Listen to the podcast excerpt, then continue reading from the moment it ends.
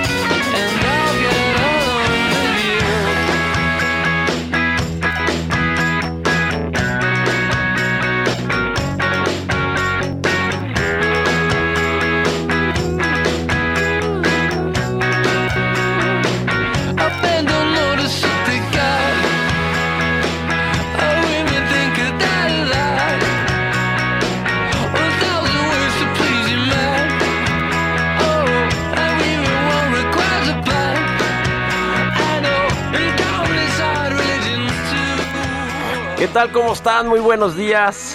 Bienvenidos a Bitácora de Negocios. Yo soy Mario Maldonado y me da mucho gusto saludarlos en este jueves 24 de junio del 2021. Son las 6 de la mañana con 3 minutos. Estamos transmitiendo en vivo desde la cabina de El Heraldo Radio aquí en la capital del país, en la Ciudad de México, donde nos escuchamos a través de la 98.5 de FM. Mandamos un saludo a todos los que amanecen y arrancan su día con Bitácora de Negocios en el Heraldo Radio. Eh, también un saludo a quienes nos escuchan en el interior del país, en Monterrey, Nuevo León por la 99.7 de FM, en Guadalajara, Jalisco por la 100.3 de FM y en el resto del país también a través de las estaciones hermanas del Heraldo Radio en el sur de los Estados Unidos y a quienes nos siguen, nos ven a través de la página heraldodemexico.com.mx, ahí está el streaming de la cabina de El Heraldo Radio, echenle un ojo y desde aquí saludamos a la cámara siempre. Bueno, arrancamos este jueves como todos los días con un poco de música. Estamos escuchando esta semana canciones que nos motivan a tomar y a enfrentar nuevos retos. A propósito de que mañana, viernes 25, cumplimos dos años de transmisiones de Bitácora de Negocios y de El Heraldo Radio, ya dos años de estar desde tempranito a las 6 de la mañana compartiendo la información con todos ustedes, así que estamos pues muy felices y esta canción se llama You Only Live Once, es de los Strokes, una eh, banda estadounidense que lanzó este sencillo el 24 de julio del 2006, es de su disco First Impressions of Earth. Así que bueno, los Strokes, You Only Live Once. Y vamos a entrarle ahora sí a la información. Hablaremos con Roberto Aguilar, como todos los días, eh, tempranito aquí en Bitácora de Negocios, los temas financieros más relevantes. Señales contradictorias sobre el destino monetario de los Estados Unidos están afectando los mercados. Hay humo blanco para el millonario plan de infraestructura de Joe Biden de más de 2 mil millones de dólares y la inflación anual regresa a niveles de 6% según los datos del INEGI. Hoy también en la decisión de política monetaria del Banco de México van a dejar la tasa en 4%. Ya le decíamos lo importante es el tono del comunicado que ve en el corto plazo el Banco Central Mexicano y su Junta de Gobierno. Vamos a hablar eh, también con Gerardo Flores, como todos los jueves. Él es economista especializado en análisis de políticas públicas. Uno de cada tres mexicanos no se conectaron a Internet en 2020, según una encuesta del INEGI. Vamos a analizar esa información. Le vamos a presentar también una entrevista que hicimos ayer en Noticias de la Mañana en el Heraldo Televisión que, es el canal 10 de la televisión abierta. Le platicamos ayer con Santiago Nieto, el titular de la Unidad de Inteligencia Financiera de la Secretaría de Hacienda. Habló de, varios temas como el que trae eh, pues la, portada hoy del impreso del Heraldo de México y esta intención eh, que tiene, esta revisión, investigación que está haciendo la UIF contra empresas del sector eléctrico. Y hablo de, de varios temas, de Luis Videgaray, de los casos abiertos ahí contra el gobernador de Tamaulipas, cabeza de vaca, la ley antilavado que está en el Congreso eh, Federal, en la Cámara de Senadores, la propuesta eh, también de crear eh, una, un grupo de trabajo de México con la Unión Europea, en fin, varios temas que platicamos ayer con Santiago Nieto y le vamos a pasar aquí lo más relevante de esa entrevista que tuvimos ayer en la televisión y platicaremos además con el ingeniero Francisco Solares, presidente de la Cámara Mexicana de la Industria de la Construcción, es el nuevo presidente de la CEMIC y vaya que hay temas eh, que hablar eh, sobre, sobre el sector de la construcción. Eh, que pues ha tenido una recuperación muy muy lenta. Y ya lo decía también Jonathan Heath, el subgobernador de Banco de México, es increíble que este sector, que es un termómetro de la economía, que genera muchos empleos e inversiones, pues esté creciendo a, ritmos de 1% en el mes de eh, mayo, de abril, en el mes de abril, es decir, ya pasada la crisis y los comparativos eh, eh, pues tenderían a dispararse y pues no, creció 1% el valor de la construcción en abril contra el año pasado y 1.8% contra marzo. En fin, malas, malas cifras. Creo que no hay un buen panorama todavía para este sector de la construcción y vamos a platicar de eso con, su, con el presidente de la asociación. Así que quédense con nosotros. Aquí en Bitácora de Negocios es jueves, se va a poner bueno. Vámonos con el resumen de las noticias más importantes para comenzar este jueves. Lo tiene Jesús Espinos.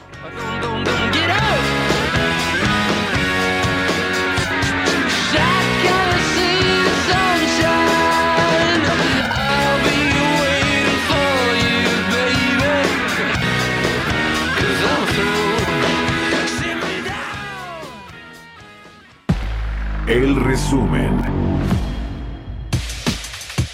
Presidente Andrés Manuel López Obrador señaló que hay voluntad política por parte del empresario Carlos Slim para rehabilitar la línea 12 del metro. Hay este, voluntad, deseos de ayudar, de participar, y eso lo celebro. No es, a ver, vámonos al pleito. Nosotros hicimos bien la obra, aquí está la prueba.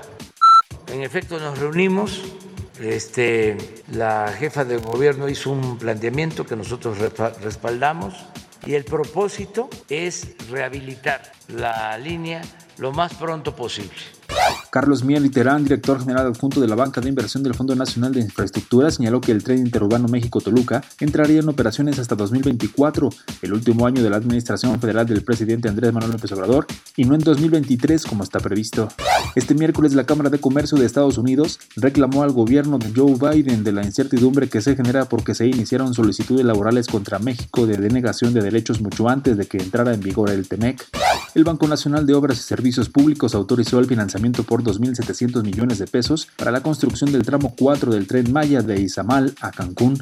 Juan Carlos Ostolaza, director general del Centro de la Competitividad de México del Consejo Mexicano de Negocios, explicó que se conservaron 30.000 empleos gracias a que el Banco Interamericano de Desarrollo y el Consejo Mexicano de Negocios apoyaron a 4.500 micro, pequeñas y medianas empresas a mantener sus operaciones en medio del COVID-19. De acuerdo con el informe regional de desarrollo humano del Programa de las Naciones Unidas para el Desarrollo, América Latina es la segunda región con mayor desigualdad en el mundo después de África subsahariana, donde México, Brasil y Chile son los países con la concentración del ingreso más alta y por lo tanto de mayor desigualdad. Bitácora de negocios en El Heraldo Radio. El editorial.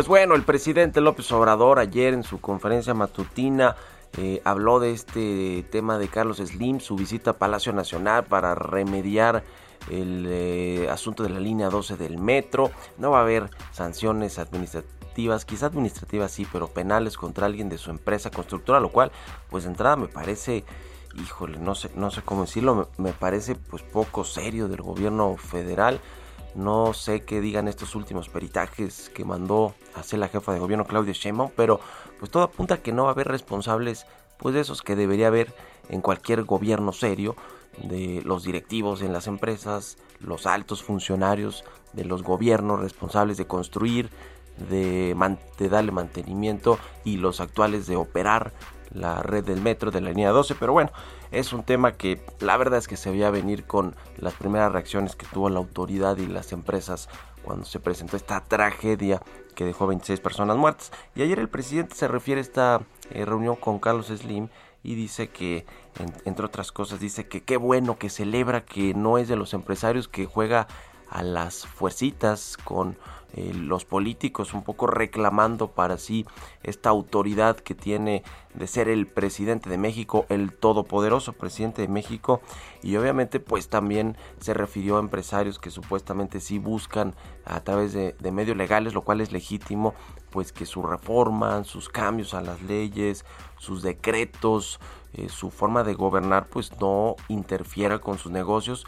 Eh, me refiero a los empresarios que interponen amparos y otro tipo de, eh, pues de, cuestiones para evitar que sus intereses se vean afectados y empresarios tanto locales, nacionales como extranjeros.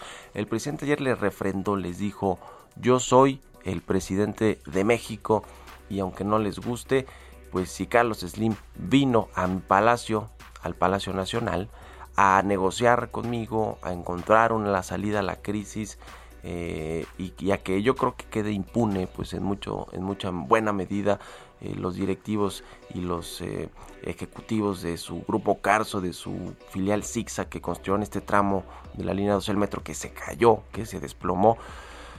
Pues si vino Slim y se sentó conmigo y tiene un ánimo de arreglar las cosas, pues que, que es el hombre más rico de México y lo fue por muchos años del mundo, pues qué pueden esperar los otros empresarios.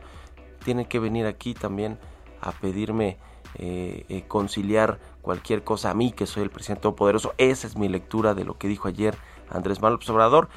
Y pues bueno, ahí para quien lo, quien lo quiera escuchar. ¿Ustedes qué opinan? Escríbanme en Twitter, arroba Mario Mal y a la cuenta arroba Heraldo de México. Economía y mercados. Roberto Aguilar ya está con nosotros aquí en Bitácora de Negocios, como todos los días. Mi querido Robert, ¿cómo estás? Buenos días. ¿Qué tal Mario? Me da mucho gusto saludarte a ti y a todos nuestros amigos. Pues vaya, nos amanecemos con la información del INEGI de la eh, inflación que estamos dando un seguimiento muy puntual. La inflación de la primera quincena de junio que sorpresivamente Mario fue más alta de lo que se esperaba.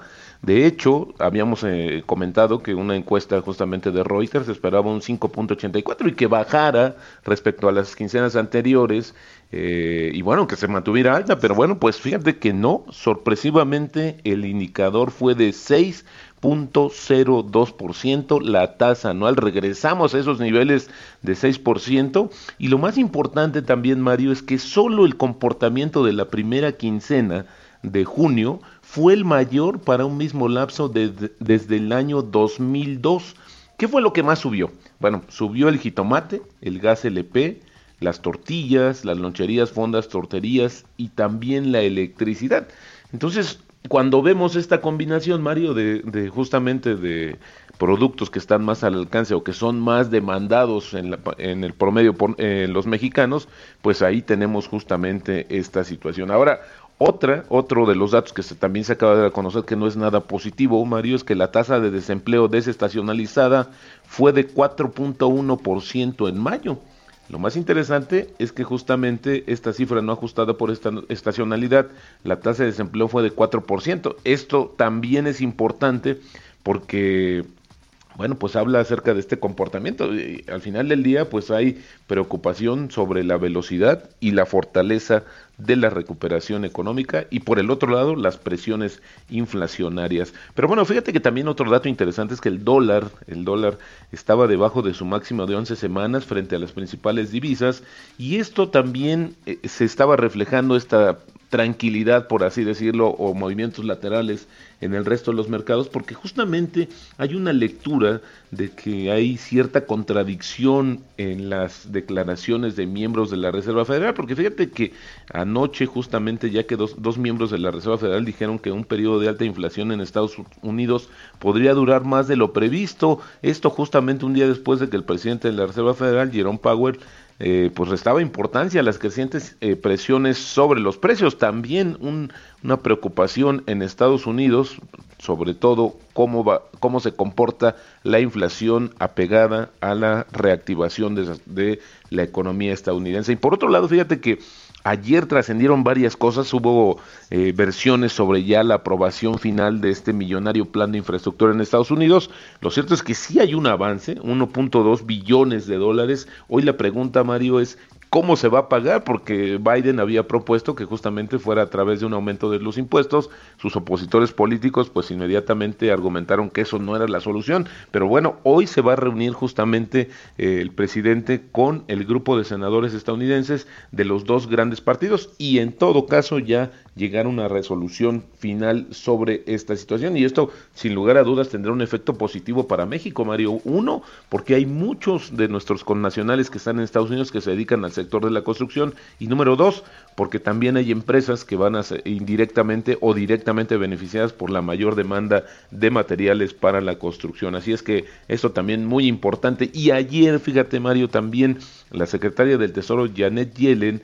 pues pidió al Congreso aumentar o suspender el límite de deuda federal lo antes posible, advirtiendo que si los legisladores no lo hacen, Estados Unidos podría enfrentar un grave riesgo de incumplimiento de pagos en agosto. Imagínate la economía más grande del mundo. No es la primera vez que sucede, Mario, pero justamente en la coyuntura que estamos ahora, pues sería una de las noticias que tampoco eh, pues afectaría mucho la perspectiva. No va a pasar, pero sin embargo no deja de dar preocupación estas palabras justamente de Janet Yellen. Y bueno, también otra parte importante tiene que ver con el comportamiento del coronavirus en el mundo. Estamos ya rozando, Mario, 180 millones de contagios en todo el mundo. Ya los decesos sí, por arriba de los 4 millones, pero fíjate que hoy lo que se está informando es que la vacuna de Pfizer es muy eficaz contra la variante Delta del coronavirus.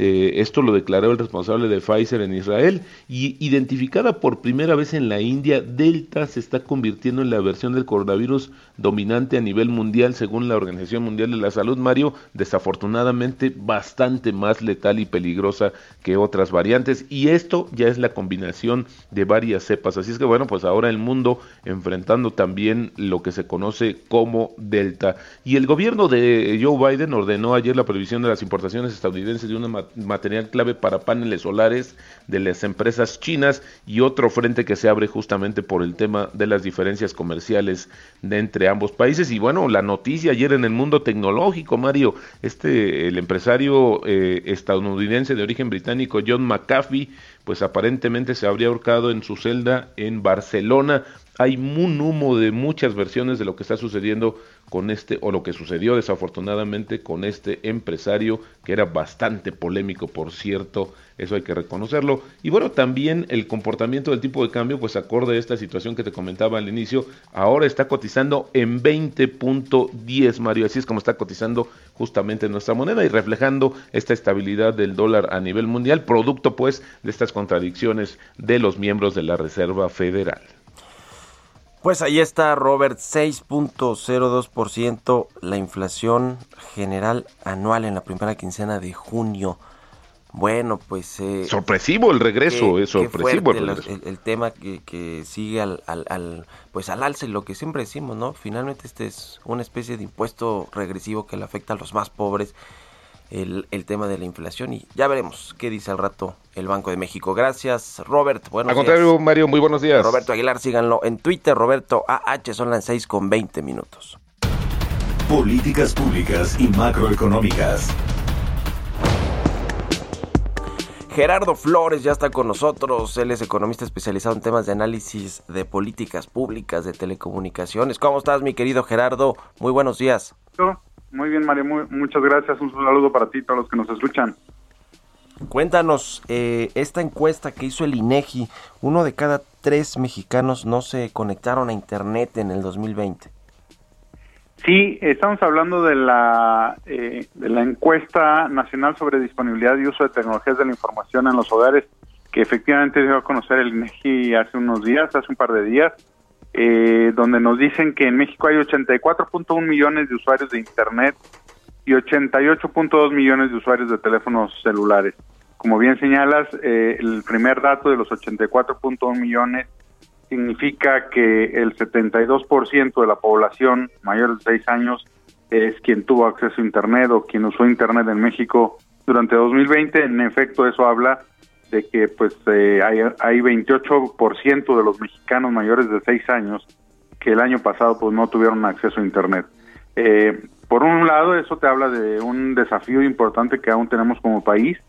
Eh, eh, y por otro lado, nos está hablando estas cifras, y ya la ponemos en contexto frente a datos anteriores, en que está habiendo una desaceleración en cuanto a la incorporación de mexicanos a estos servicios eh, de, Internet o de telefonía móvil incluso, eh, que el gobierno me parece que no, no le está poniendo la suficiente atención, ¿no? Creo que, que es un dato importante que hay que tomar en cuenta. Nos está indicando que eh, hemos perdido ímpetu, que necesitamos pues instrumentar políticas públicas que ayuden a, a mantener el ritmo de incorporación de mexicanos a Internet, a los servicios móviles eh, y, e incluso otros servicios eh, de telecomunicaciones que también son medidos eh, a través de esta encuesta.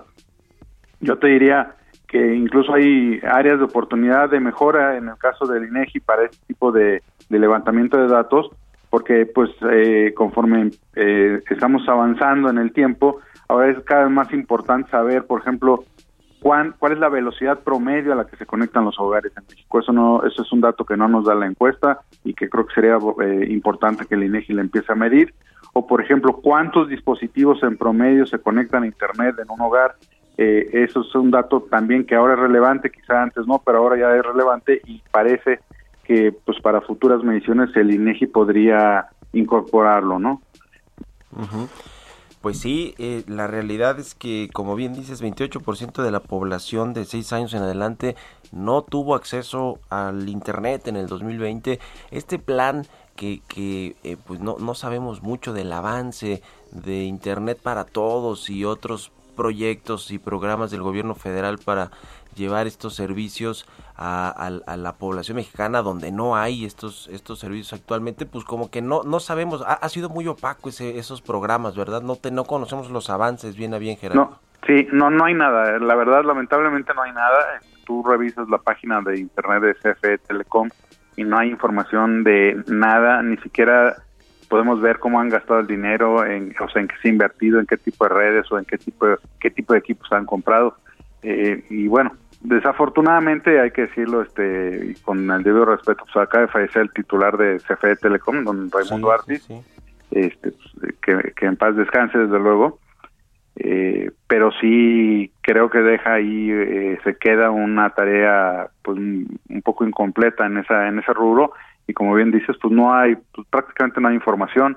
Y cuando no hay información, pues no, no sabemos eh, qué cuentas pedir eh, y pues no sabemos el tamaño del desafío que aún falta por cumplir. En este caso, pues nos damos cuenta que pues aún hay muchos millones de mexicanos que no tienen acceso a Internet, ¿no? Pues ahí también tendrá mucha chamba que hacer el gobierno con empresas como, como eh, América Móvil de Carlos Slim, a quien, a quien pues ve, ve muy seguido. Gracias, eh, Gerardo. Un abrazo, que estés muy bien. Un abrazo igualmente, Mario. Gerardo Flores R en Twitter. Vámonos a la pausa, ya regresamos.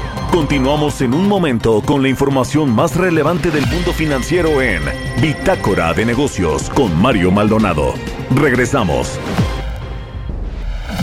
Estamos de vuelta en Bitácora de Negocios con Mario Maldonado. Entrevista.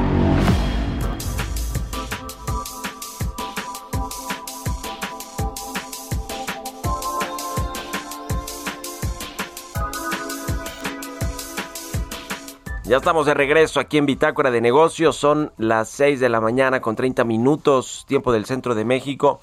Le decía que platicamos ayer con Santiago Nieto, el titular de la Unidad de Inteligencia Financiera de la Secretaría de Hacienda, en televisión, en las noticias de la mañana.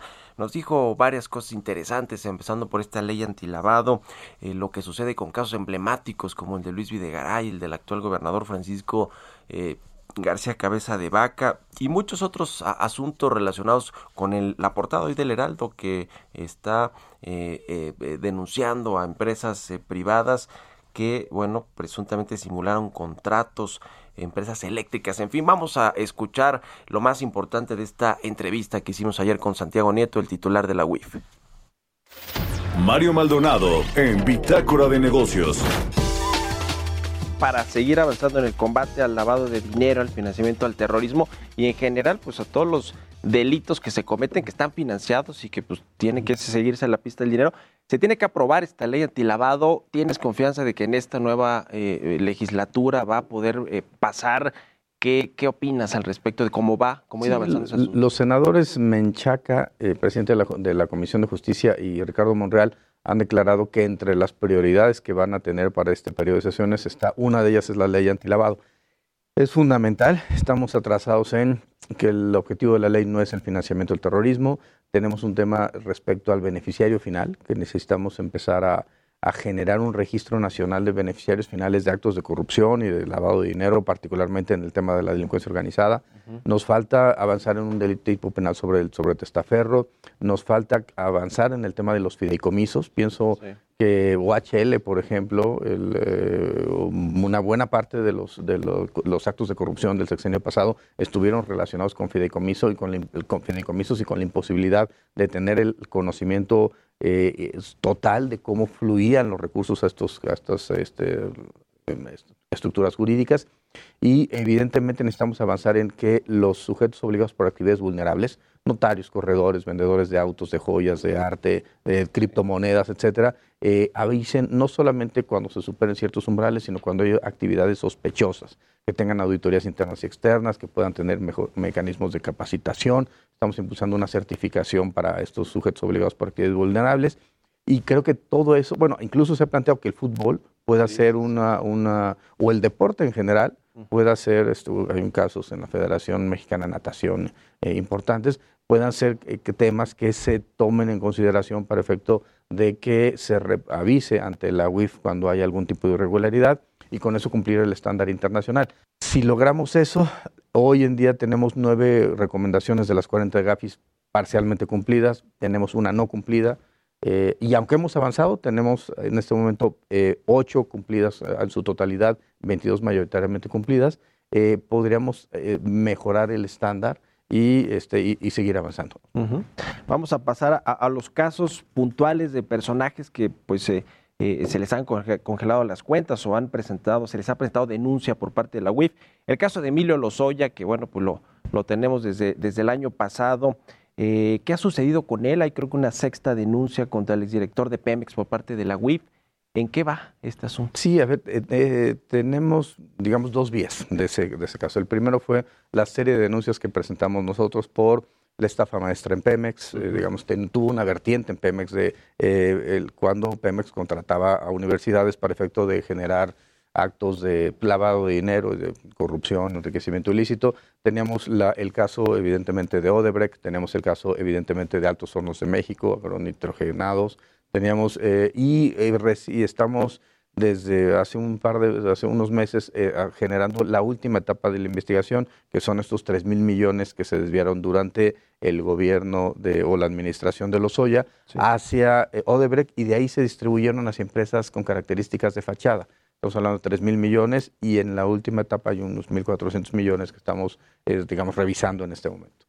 Eh, por otro lado, el señor Lozoya presentó una denuncia contra 70 personas físicas y morales. Ahí hemos encontrado casos en donde en realidad eh, no, es, eh, no corresponde con la realidad lo que dijo Lozoya, por ejemplo, José Antonio Mid, por ejemplo, Miguel Barbosa, pero también hemos visto casos en donde sí había la Valle, por ejemplo, este, acreditamiento de lo que les imputaba el señor Lozoya, o el caso de Cabeza de Vaca. Eh, al final lo que hemos hecho es entregado la información, como pidió el presidente de la República, la Fiscalía General de la República y la Fiscalía, tanto en CEIDO como en CEDEF, como en eh, en la Fiscalía Anticorrupción han seguido con los casos respecto a este, a este asunto en particular.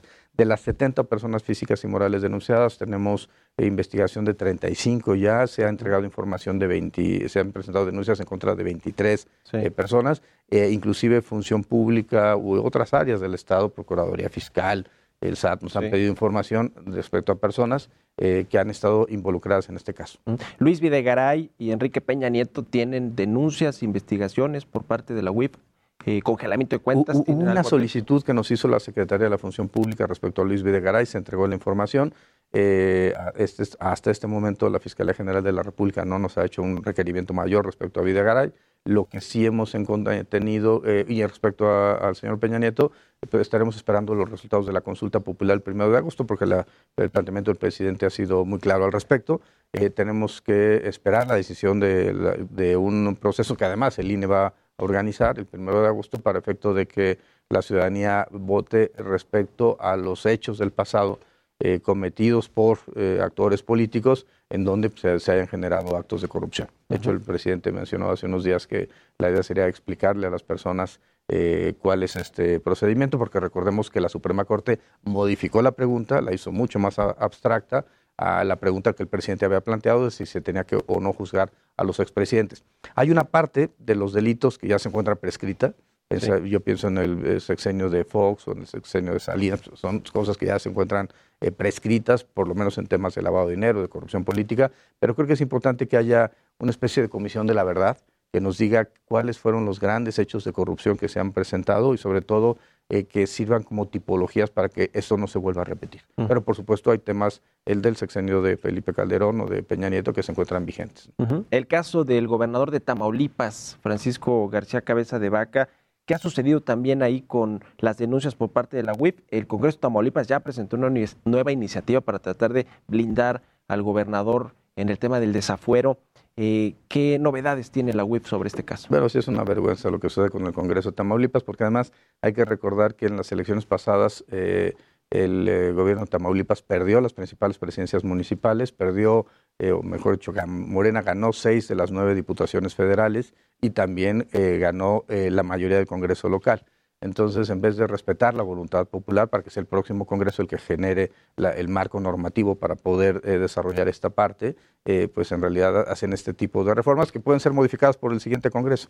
Yo creo que aquí hay un tema muy importante. Mi, eh, lo que sucedió fue, eh, bueno, estas solicitudes de información de la Fiscalía General de la República, después vino eh, las denuncias por parte de la Unidad de Inteligencia Financiera por una serie de actos de lavado de dinero, enriquecimiento ilícito, adquisición de bienes inmuebles en el extranjero, por supuesto, la, adquisición del, del, departamento aquí en la, en la Ciudad de México, su posterior venta.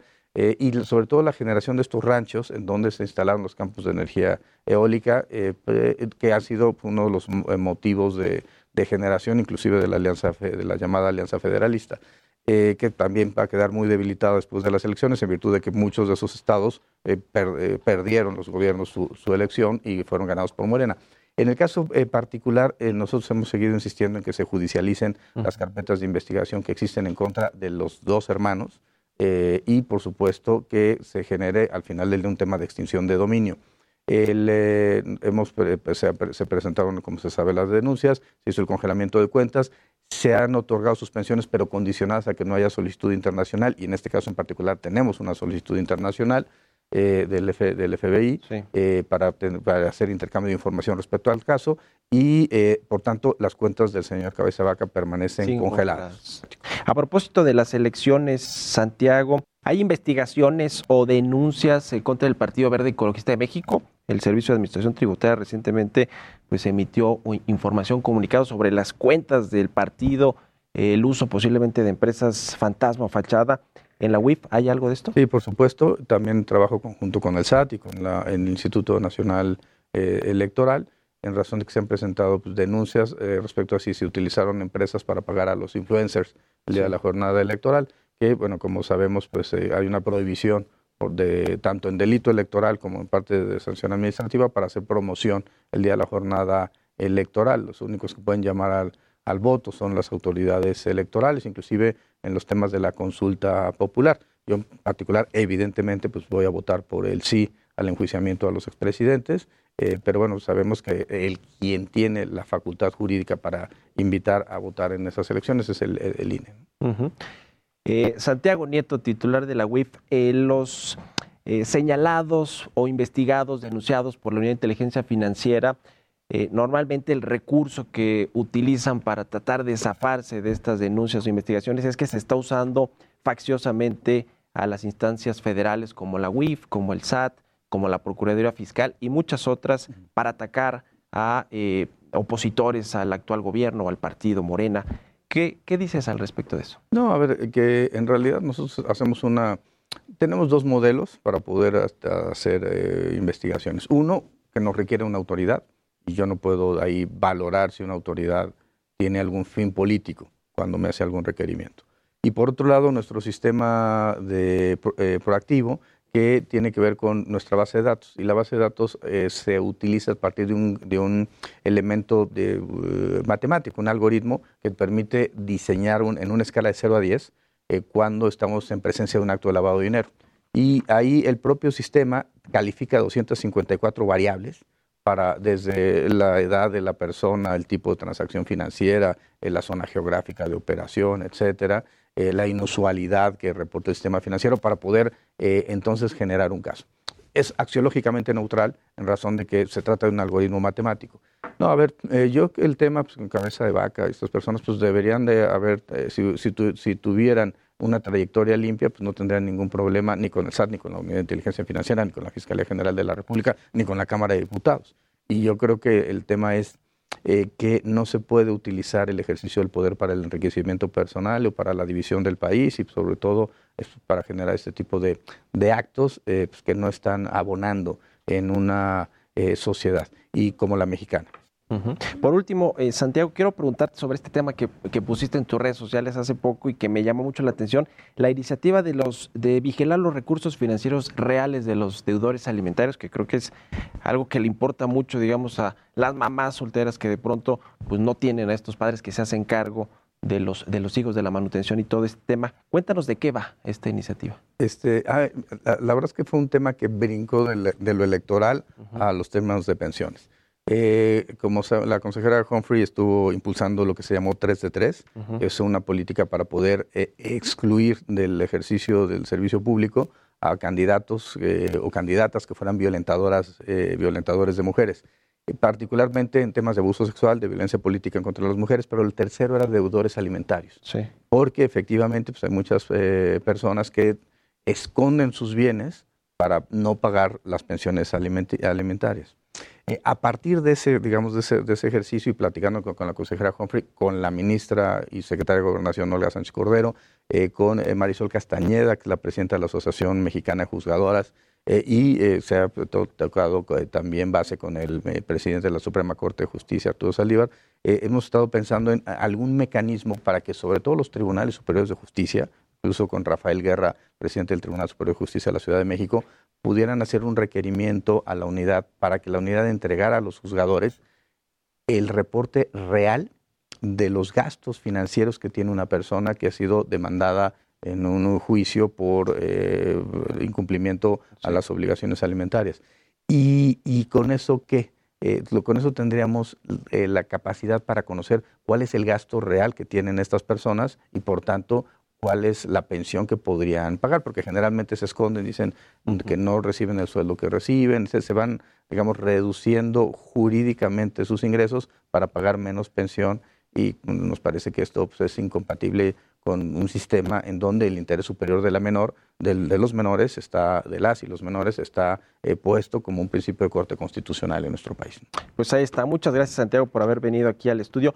Eh, según las señales que te manda el presidente, los mensajes, ¿hay Santiago Nieto en la UIF hasta el resto del sexenio? Yo creo que vamos a seguir trabajando ahí. Yo estaré evidentemente donde el presidente me diga que esté, pero eh, creo que la parte de la Unidad de Inteligencia Financiera será un espacio donde estaré eh, el presidente quiere, todo, todo el resto, el resto de, la administración.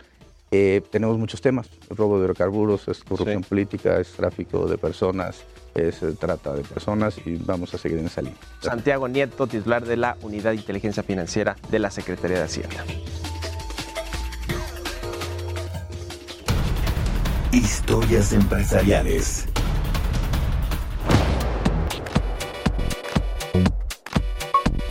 Bueno, cambiando de tema, las empresas españolas están invirtiendo en México. España es, después de Estados Unidos, nuestro segundo principal inversor eh, en México de inversión, inversión extranjera. Las empresas eh, de capital español invertirán en México mil millones de dólares en, en, el 2021 en proyectos de infraestructura del gobierno federal, incluido el Tren Maya y el corredor transísmico. Vamos a escuchar esta nota, esta pieza que preparó Giovanna Torres. De acuerdo con la Cámara Española de Comercio en México, para este 2021 empresas españolas invertirán en nuestro país por lo menos 1.024 millones de dólares en los diferentes proyectos de infraestructura en los que trabaja tanto el gobierno federal como la iniciativa privada. En un comunicado, señaló que sectores como energía, infraestructuras y servicios financieros españoles mantienen su objetivo de consolidar su inversión en estos sectores en suelo mexicano, ya que son considerados estratégicos para el desarrollo de México. Proyectos como el Tren Maya y el Corredor Interoceano del Istmo de Tehuantepec, así como los sectores de comunicaciones y transportes, energía, agua y medio ambiente. En el mismo documento, recalcó la Cámara Española de Comercio en México que ya se cuenta con presencia de inversión española en la construcción de tramos carreteros, hospitales, infraestructura hidráulica o el sistema aeroportuario de la Ciudad de México. La Cámara afirmó que estos proyectos, donde participan empresas españolas, los estados que se beneficiarán son Yucatán, Hidalgo, Estado de México, Campeche, Quintana Roo, Guerrero, Chiapas, Oaxaca, Ciudad de México y la región del Bajío. Para Bitácora de Negocios, Giovanna Torres.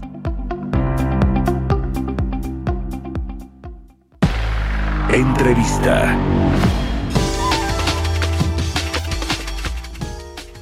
Bueno, vamos a platicar con el ingeniero Francisco Solares Alemán, el expresidente de la Cámara Mexicana de la Industria de la Construcción. Ingeniero, muy buenos días. Gracias por tomar la entrevista.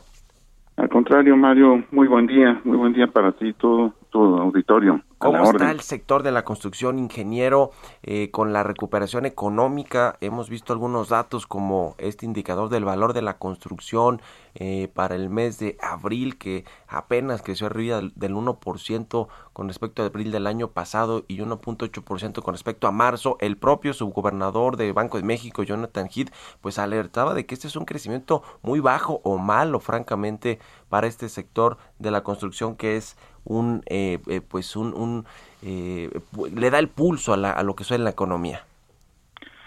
Totalmente de acuerdo. El, el, sector de la de la construcción implica toda la cadena de la construcción.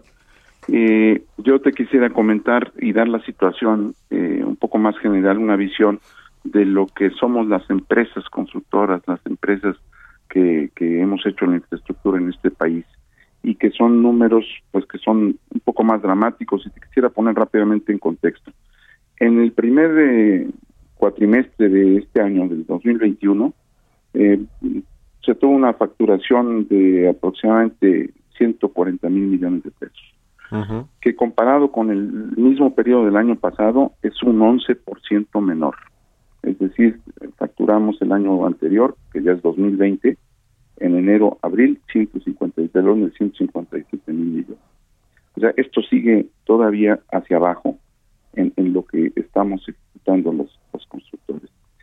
Si además vemos que hay eh, una gran diferencia entre las regiones eh, del crecimiento que está teniendo o el decrecimiento que está teniendo la, la construcción, pues entonces todavía esto eh, afecta más a las constructoras según la región. Ejemplo, Tabasco tuvo un incremento en ese mismo lapso de 171%. Sí. Y Tlaxcala tuvo un decremento de 75%.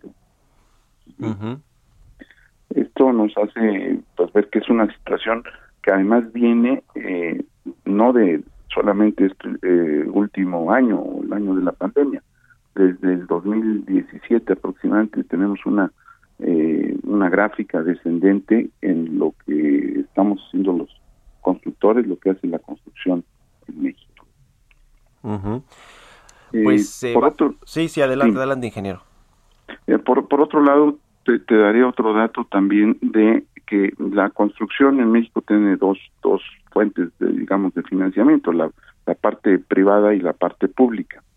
Eh, la parte pública hace aproximadamente el, cerrémoslo en números, el, 35% de la inversión en, obra es público y el resto, el 65% es, es privado. Sí. Y, y bueno, pues la obra pública también tiene variaciones de esta proporción en cuanto a los, las ubicaciones de donde aumenta y donde disminuye y pues más o menos más o menos coincide ¿no? Eh, las regiones basta decir que del presupuesto federal eh, de este año del 2021 eh, aprobado por, por el Congreso eh, hay dos estados que se llevan un poquito más del 50% de todo el presupuesto federal. ¿Cuáles son este, estos estados, ingeniero? Es Tabasco y Campeche. Tabasco y Campeche. Por la refinería dos Dos Bocas y por lo que está haciendo, me imagino, petróleos mexicanos para intentar producir más petróleo. Sí, más petróleo y una parte ahí del Tren Maya, que es la El Tren Maya, por supuesto. Entonces, en este año, esos dos estados se llevan la mitad del presupuesto de, de obra de dineros públicos para lo que es la construcción de infraestructura. Esta es realmente la, la, la, situación que tenemos actualmente y que si bien hubo un pequeño repunte en el mes de marzo, muy marginal, eh, estábamos creciendo este, ya en la construcción, bueno, pues este mes de abril este, pues ya, ya, ya estamos otra vez hacia abajo lo que es la, la, construcción, las empresas, las empresas constructoras. ¿no? ¿Cuántas eh, empresas cerraron por la crisis del año pasado y cuántos empleos se perdieron? ¿Cuánto tiempo van a tardar en recuperarse todas esas eh, actividades, esos negocios y los empleos que se perdieron en el 2020, ingeniero? Pues mira, nosotros estimamos que son del orden de 2.000 empresas. Realmente es un número que no podemos tener con toda precisión porque digamos que el acta de función de la empresa pues es su baja en Hacienda. Y hay muchas que empresas que tienen más de un año sin un solo contrato, sin trabajar, año y medio, y que, bueno, pues prácticamente eh, ya, ya, ya están muertas, eh, algunas de ellas, otras están esperando poder volver a, trabajar y, y pues comiéndose todos los activos que tienen para poder seguir vivos y, y poder volver a, crecer o por lo menos a estar eh, produciendo en cuanto a la situación la situación cambia. Eh, nosotros estimamos que para llegar a, a los eh, niveles que teníamos en 2019, digamos antes de la, de la pandemia, eh, pues deberán ser, si tenemos crecimientos importantes, que ahorita te comentaría que, que requerimos para llegar ahí, estaríamos hablando de una recuperación a esos niveles en el 2024. Pues hasta el 2024 eh, se, ve, se ve complicado eh, este tema de la recuperación del sector y a ver cómo viene también este eh, tercer anuncio de inversión en infraestructura que va a sacar el gobierno federal, que lo ha estado ahí calentando y calentando y no y no lo saca, no lo anuncia. Vamos a estar pendientes y si nos permite, ingeniero, retomamos la comunicación eh, eh, más adelante en los próximos días para hablar de, de esto y seguir hablando del sector de la construcción. Le agradezco mucho, ingeniero Francisco Solares, presidente de la CEMIC, que nos haya tomado la entrevista en el programa. Buenos días. Al contrario, Buenos días, que estén muy bien, Mario. Hasta luego. Y gracias a todos ustedes también por habernos acompañado esta mañana aquí en Bitácora de Negocios. Se quedan en el Heraldo Radio con Sergio Sarmiento y Lupita Juárez. Nosotros nos vamos a la tele, el Heraldo Televisión, el canal 10 y nos escuchamos mañana tempranito a las 6. Muy buenos días.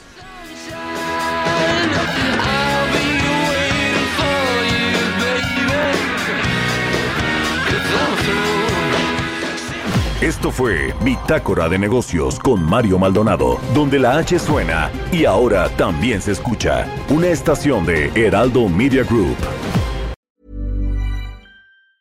Mom deserves the best, and there's no better place to shop for Mother's Day than Whole Foods Market. They're your destination for unbeatable savings, from premium gifts to show-stopping flowers and irresistible desserts. Start by saving 33% with Prime on all body care and candles. Then get a 15-stem bunch of tulips for just $9.99 each with Prime. Round out Mom's menu with festive rosé, irresistible berry chantilly cake, and more special treats. Come celebrate Mother's Day at Whole Foods Market.